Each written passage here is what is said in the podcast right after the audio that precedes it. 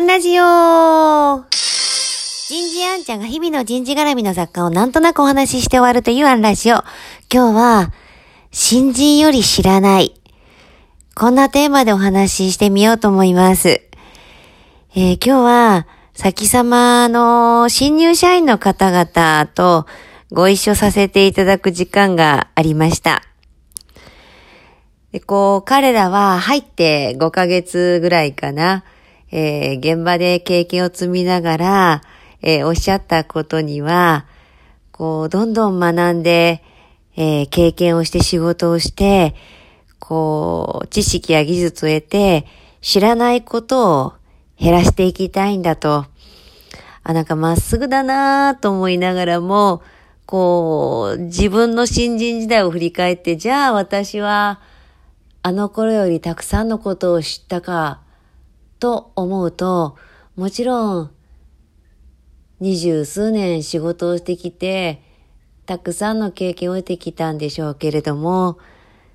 最近はあの頃よりも、知らないことが多いんですよね。これ物理の問題。目の前に、えっ、ー、と、一枚の大きな紙、そうだな、えっ、ー、と、大きな模造紙をイメージなさってください。で、その真っ白な模造紙が自分の知らない世界だとします。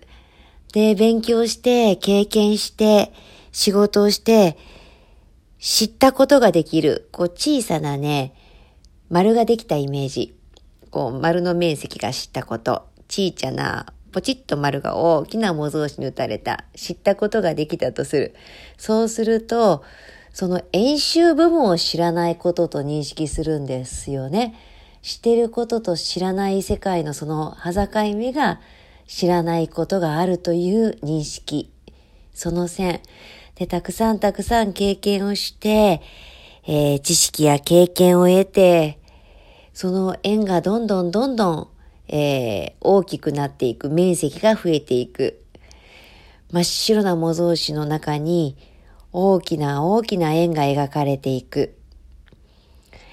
間違いなく知識や経験は増えているのに、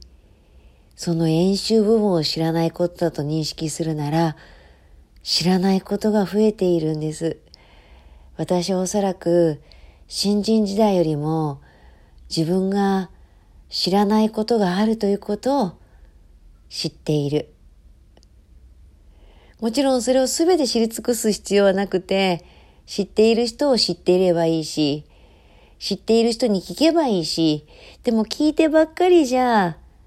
役に立たないので、この件は私に聞け、みたいな、私が知っている誰よりも知っていることを明確に伝えていることも大事だし、まあそんなめんどくさいことは新人の方には言わないですけれども、なんかそういう意味で、経験を積み重ねるば、積み重ねるほど、なんかこう知らないことが増えていくっていう感覚も、新人の方とご一緒して、ふと思い出した次第です。人生って面白いですね。今日はここまで。次回もお楽しみに。